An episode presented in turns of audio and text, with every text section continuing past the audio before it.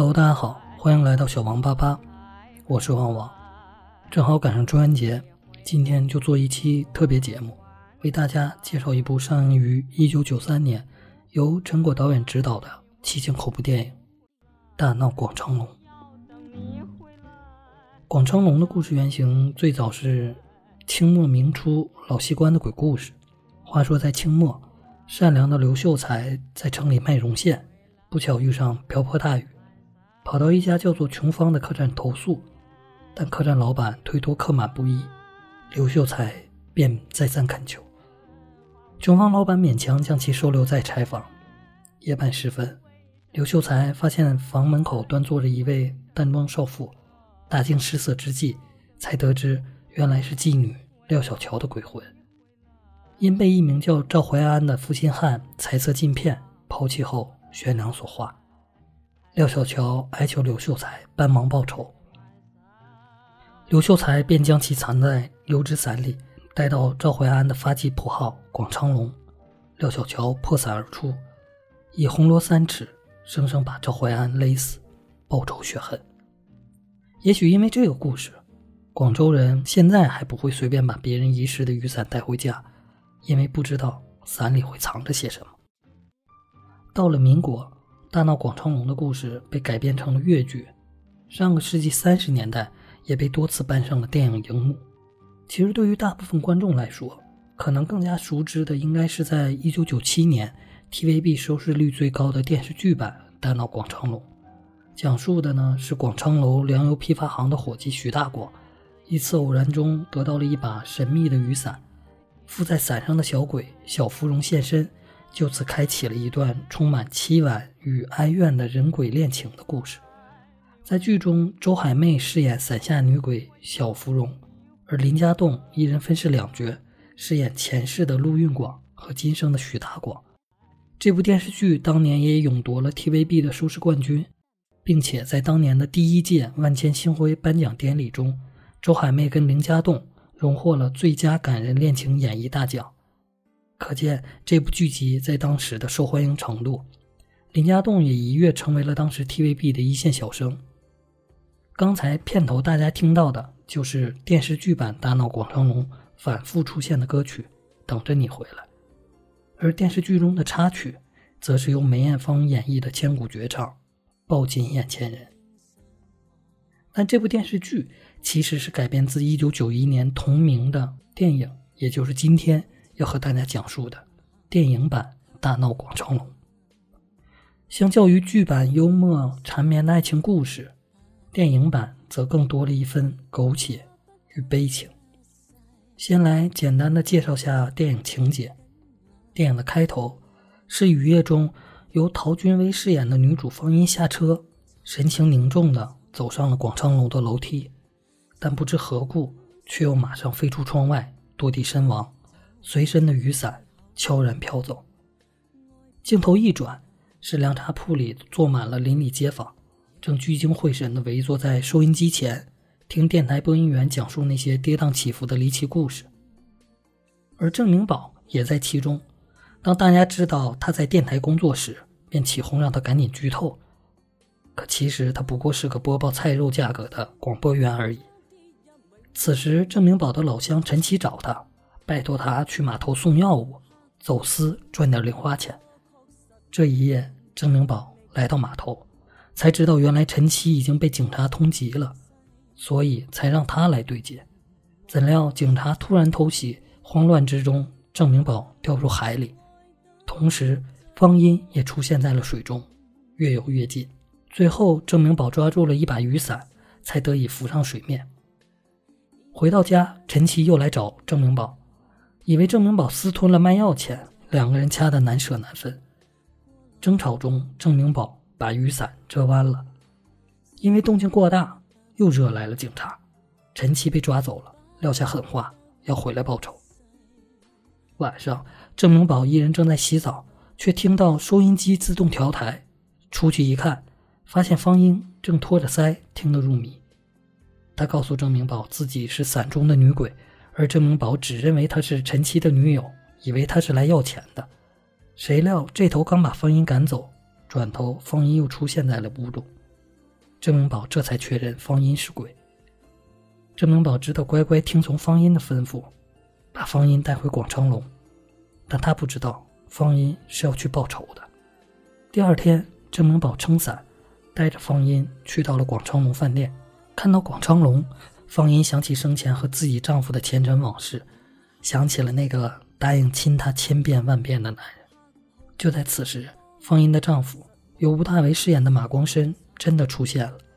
他的右脸有一道疤痕，却依然显得那么英俊。此时的马光申看不见已是女鬼的方音，可就在方音看到他的那一瞬间，心却软了，完全忘了来广昌隆时的目的。面对临阵脱逃的方音，郑明宝只觉得莫名其妙。回到电台。郑明宝不仅被电台的女主播雷莎看不起，还得知电台新招了肉菜价格的播报员，自己要被炒鱿鱼了。结果自己最后一次播报后，正巧赶上下一档讲故事节目的广播员出了状况，在台长的逼迫下，郑明宝只得顶上。关键时刻，已是女鬼的方音暗中帮了他一把，向观众倾诉起了自己的故事。原来方音是南洋富商的独女。父亲过世后，独自一人来到香港，接手广昌隆饭店。广昌隆一楼是饭店，楼上是旅馆，生意兴隆。方音只需管管账目。因为自己在香港没有朋友，方音百无聊赖，所以他注意到了在酒店住宿的马光申。马光申在此住了半个月，总是独来独往。方音就住在他楼上，最喜欢贴着地板偷听动静。因为马光申常常看着窗外，方音就在楼上教话，故意淋湿他。那一刻，马光申一眼就看穿了方音的心。一天下楼时，方音和马光申撞了一下，马光申证件掉落，方音这才知道原来他是警察。正赶上马光申卧底向毒贩要货，方音却追上去交换证件，马光申暴露了身份，方音被毒贩挟持。虽然没有被伤到，但还是让毒贩跑了。马光申气得要死，他卧底了大半个月，就这样被方英搅和了。之后，马光申搬走了，小孩子脾性的方英反倒更加思念起他来。又一日，方英在路上偶遇毒贩，他忍不住偷偷跟踪，结果不成想又打断了马光申的追捕任务。马光申骂他不怕死，硬是要带着方音去见见世面。他拉着方音的手来到了地下的窑子，看马光申轻车熟路的样子，必是常客。窑子里的妓女一边接客，一边跟马光申聊天，皮肉买卖就像吃饭一样稀松平常。方音哪里见过这样的场面，他臊得低下头，恼羞成怒，小拳头一下又一下地打在了马光申身上。结果马光申反倒强吻起他来，纵使被方音咬破了嘴唇，马光申却又亲得更来劲了。你就说吧。这段缘分开始的地方就这么不干不净，结果又会好到哪儿去呢？当天电台的故事就讲到了这儿，因为方音的故事真实又精彩，观众很喜欢，郑明宝被电台留了下来。晚上下班后，郑明宝希望方音留下来继续帮自己讲故事，方音却不愿意，他还是想回去广昌隆找马光申。郑明宝劝他：“现在人鬼殊途，你回去找马光申又有什么用？”方英问郑明宝：“如果你跟我结了婚，也会出去鬼混吗？”郑明宝老实的答：“当然会，还好你不是我老婆。”这时候，外面下起了暴雨，郑明宝高兴极了。为了省点水费，他打算用雨水洗澡。方英看到这个情景，突然觉得郑明宝又可怜又可爱，便答应帮忙把故事讲完。电台的故事继续。方音真是被荷尔蒙冲昏了头脑，就像郑明宝介绍的那样，当一个女人爱上一个男人的时候，真的要戴上墨镜，因为他已经瞎了。方音整天和马光申腻歪在一起，但又觉得自己不太了解他。那马光申是怎么回应的呢？他居然把方音带到郊外的破房子，当着他的面与自己的情妇亲热了起来。方音气坏了。回到广昌隆后，与马光申打了起来，还动起了刀子。打斗中割伤了马光申的脸，那道疤痕就是这时留下的。方音心疼不已，马光申却不以为意。他说：“我就喜欢女人为了我争风吃醋的样子。”但此时情妇也不是吃素的，自己亲自找上了门来。面对情妇的逼迫，马光申选择了方音。听到了马光申的回答，方音竟然忍不住偷笑了起来。其实想想，有时候女人之间的争斗，明明知道这样的男人不值得，但还是割舍不下。也许，不全是为了爱，也夹杂了一些好胜心吧。情妇离开时，告诉方音，像这种花心的男人你是绑不住的。电台外，马光甚至和情妇厮混在一起，他们也听到了电台里的节目，明白这故事讲的就是他们。但情妇完全不害怕。因为她知道方音已经死了，更何况无论方音是人是鬼，都斗不过他。新节目播出以后，电台的女主播雷莎对郑明宝的态度发生了转变，竟然约他一起吃起了夜宵。可就在这时，郑明宝却被几个警察暗中绑走了。原来是马光申指使的，不想让郑明宝继续讲故事，以免自己的事情暴露。而此时。电台正发愁播鬼故事的时间又到了，郑明宝却不知所踪。但播音室里不知何时出现了方音的身影，他要接着讲述自己的故事。听到收音机里故事依然在继续，马光申知道继续关着郑明宝也没用，只得把他放了。电台里的故事，方音和马光申已经发展到了结婚的日子。但在结婚的当天，妒恨的情妇站在二楼上，往新娘的纸伞上浇了酒精。一把火烧了接新娘的纸伞，气急败坏的马光申质问情妇：“你是不是疯了？”情妇直接用酒瓶爆了马光申的头。先是得意大笑的情妇，背过身离开时又失意的哭了，也注定了这必然是一段三个人的虐恋悲情故事。婚后，马光申老是不回家。一次，方音亲自去窑子里找，果然马光申又和情妇厮混在一起，那得意的眼神让方音心都碎了。当夜里马光申终于回家，却发现方音倒在了浴缸里，胸口插着一把刀。他抱起方音，呜呜的发誓，不再做对不起方音的事，不再出去鬼混了。谁知道这只是方音的一个小计谋，但马光申的诺言还是让他相信了。两个人就这样在浴缸里翻滚了起来。然而，男人的嘴骗人的鬼，现实永远叫人失望。电影的画面又回到了开头的雨夜。方音去澳门出差，又提前回家，拿着雨伞上楼时，他看到马光申竟然把情妇带到了广昌隆里厮混。方音和马光申爆发了激烈的争执，马光申有点理直气壮地质问他：“你就不能大方点吗？”而情妇的一句：“是你先生请我来的”，让妒忌的方音和情妇扭打了起来。马光生看到这一幕，嘴角竟然勾起微笑，他觉得自己太厉害了。能让女人们疯狂。最后，彪悍的情妇用利器扎伤了方音，而马光生再错手一推，方音从广昌楼的三楼堕落。最后，方音的魂魄寄居在雨伞里，被风吹走，成了伞下女鬼。故事就这样结束了。这时候，郑明宝也回到了电台，和惊恐万分的台长们解释，此时讲故事的方音不是鬼，是个会变魔术的。方才那些都是故事罢了。听到电台里的故事，情妇认定了方音是鬼，因为当日是他亲手埋葬了尸体。但马光申认为方音没死，可情妇却说，无论方音死透了没，自己都不会放过他，必要的时候还会把郑明宝杀了。可有些东西失去了才最珍贵。马光申对情妇却说出了方音不管是生是死，对自己都很重要这样的狗屁话。故事这头，郑明宝想跟雷莎共度良宵。便把附着方音鬼魂的雨伞放在了修理铺，请人修好曾经被自己掰弯的伞把。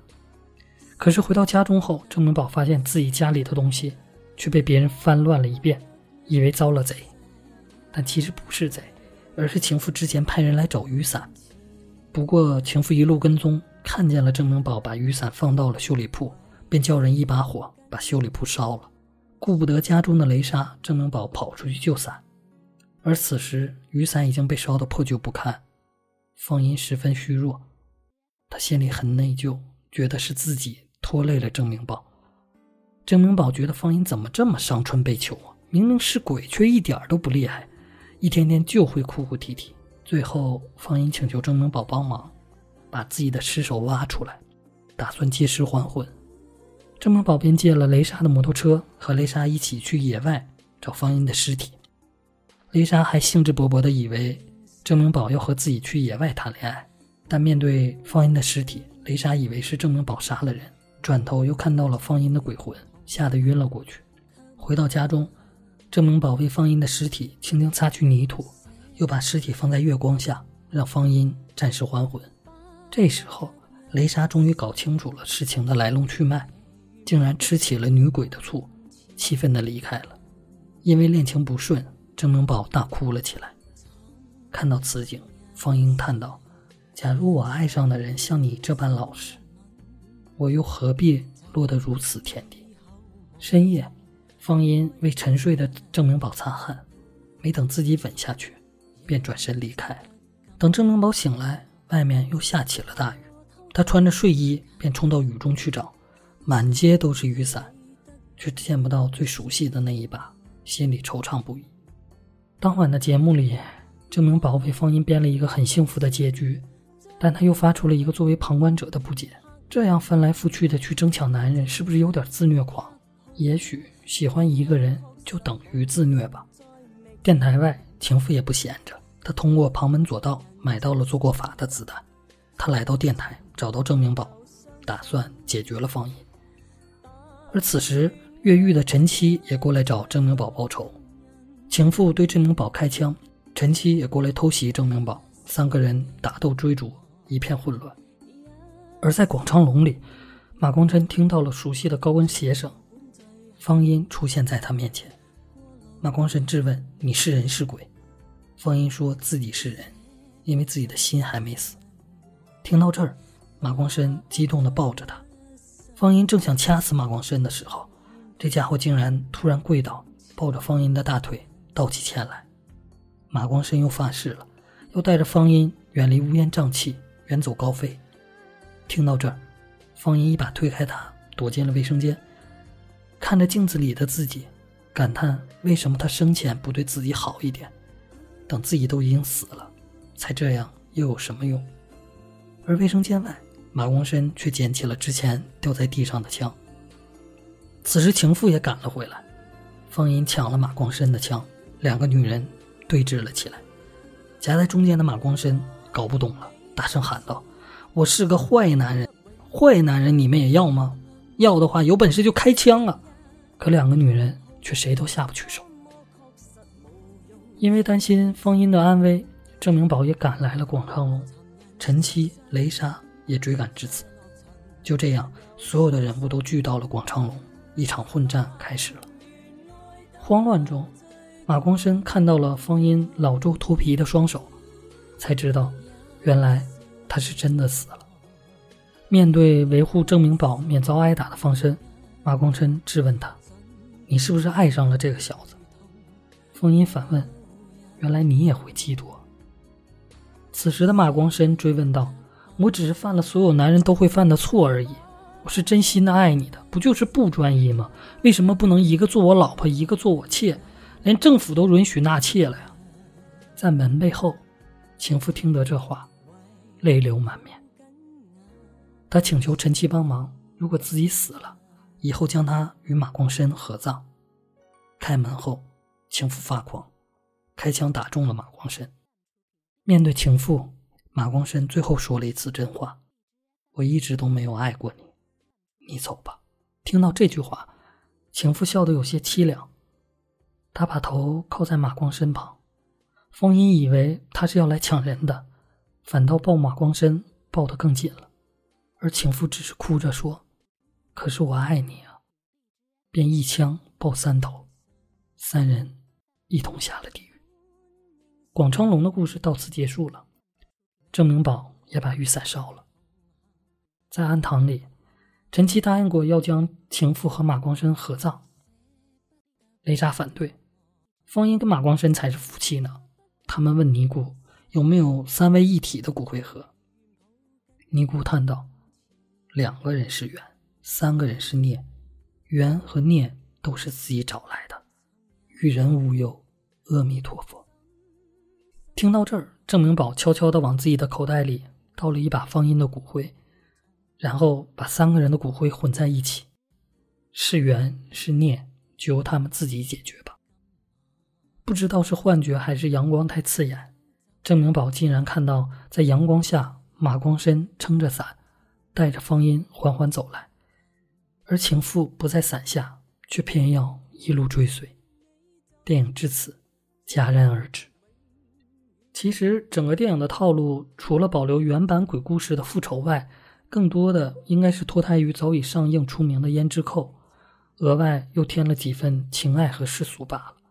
可能明知道我们爱的是渣男，但既然爱了，就爱得死去活来，哪怕以为鬼，也要跟随。明知在世人眼中自己是娼妇，可认定爱上一个人，哪怕最后那人不爱自己，也甘愿以死殉情，纵使为鬼，也紧紧相随。是不是真的就应了那句古话：男人不坏？女人不爱吗？之前看过一段话，写的十分精妙。渣男口中的“爱你一辈子”和“一辈子只爱你”是不一样的。爱你一辈子的意思是会一辈子爱你，但是也可以同时爱别人一辈子。所以片中的那句台词写的十分好：“女人呢，当你喜欢一个男人的时候，一定要戴一副太阳眼镜，因为那个时候。”你已经瞎了，什么都看不到了。为什么会爱上渣男？也许真的是因为瞎了眼吧。通常别人眼中的渣男强吻硬上的耍流氓手段，到了瞎了眼的女人眼里，通通化为了不顾一切冲破世俗的勇气，变成了世间最美好的罗曼蒂克。还好导演在故事里很巧妙地安排了一个对比，相比马光申的无赖、地痞和人渣，郑明宝。反倒是软弱，甚至一事无成，但徒有善良的，最后却博得了雷莎的青睐，似乎是有点讽刺，却至少给这个沉重的话题添了几分人情趣味。再说回电影，《大闹广昌隆》是陈果导演的处女作，但也大概是陈果导演最不愿提及的一部电影。为什么呢？因为《大闹广昌隆》布的景本来是用来拍《何日君再来》的时候搭的景。结果因为预算几度超支，嘉禾生怕拍电影拍完了收不回投资，于是叫当时为曲丁平导演做助理导演的陈果用同样的景再拍了一部戏，于是《大闹广昌隆》就呼之欲出了。其实现在看来，电影里的布景很漂亮，基本还原了五六十年代的香港，城寨、闹市的等等景都搭得十分真实。同时，出演《何日君再来》的梁家辉也在《大闹广昌隆》里有所客串。不过真的是很有情的客串。如果你真的感兴趣的话，可以自己去电影中找找这位影帝的身影。但很可惜的是，陈果在一九九一年拍完这部戏以后，电影公司却一直不满意，一直压在箱底，三年后才公映，而且上映的时候毫无宣传。同时，主演之一的陶君威也已经嫁人息影了。三年里，陈果还是那个跑堂的副导演。估计当时他已经在这一行几近绝望了。如果不是后来碰上了天幕的刘德华，拍了《香港制造》，也不知道陈果是不是就这样昏昏沉沉的沉沦下去了。电影的编剧之一是张小娴，作为向来善写都市情感故事的女作家，我猜想方音初见马光申的少女心事和最后的祈愿结局，都是出自她的笔下。也正因为如此，故事从开始便已经有了定数。电影中饰演马光申的是吴大维，对比现在，当年他真的是一枚小鲜肉，相较于现在的彭于晏，我认为是有过之而无不及。电影里就是他上衣就基本没有穿好过，虽然饰演起浪子，演技稍显稚嫩，但那张俊脸让几个女人争来抢去，我认为还是很说得过去的。作为美籍华人。其实吴大维很早就在港片中担任起了配角，后来专注在主持工作上。多年来，自己的绯闻女友和正牌女友都不断，有徐怀钰、林熙蕾、孟广美，甚至吴大维还曾和赵薇传出过绯闻。虽然当时双方都否认了，但也足以看出吴大维很有个人魅力。可就是这样一个魅力男人，直到去年五十三岁的时候，才和比自己年轻很多的妻子生下了一个女儿。大概这就叫浪子回头金不换吧。也希望这次他是真的收起心来，需要一个稳定幸福的家庭了。片中饰演女主方音的呢是陶君威，长得酷像张艾嘉，但可能大家不知道的是，其实她是陶喆的堂姐。作为和吴大维同期最早出道的 VJ 之一，其实陶君威在娱乐圈的时间很短。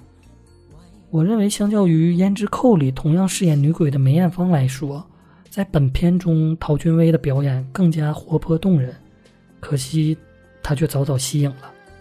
对于影坛来说，应该算是一个损失吧。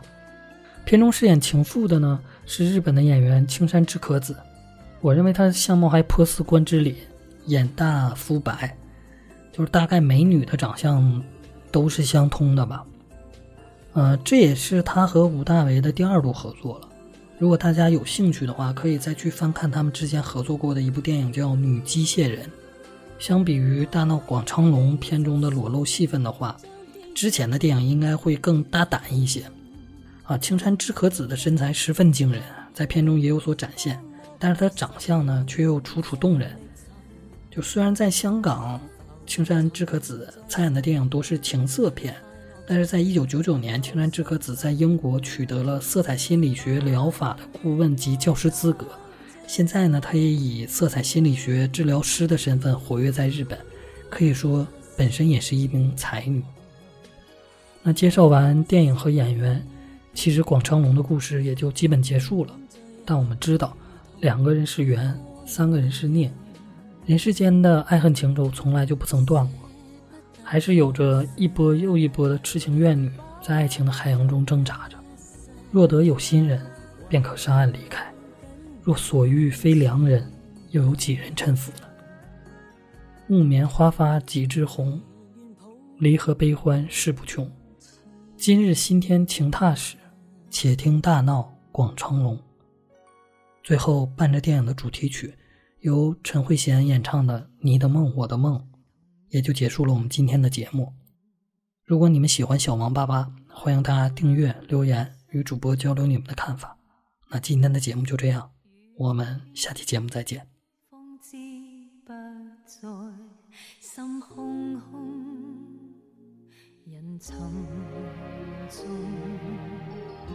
即使我今天仍可作梦。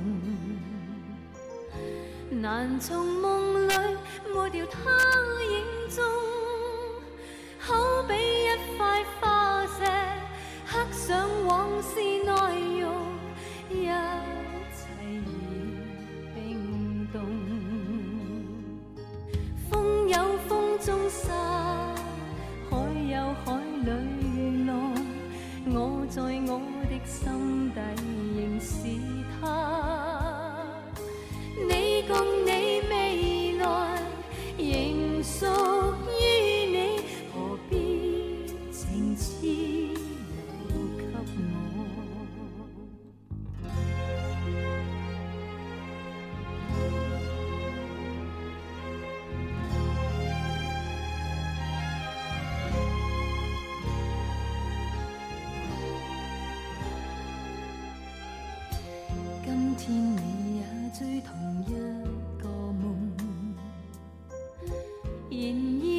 算可相同，无奈我心一早死了，哭一声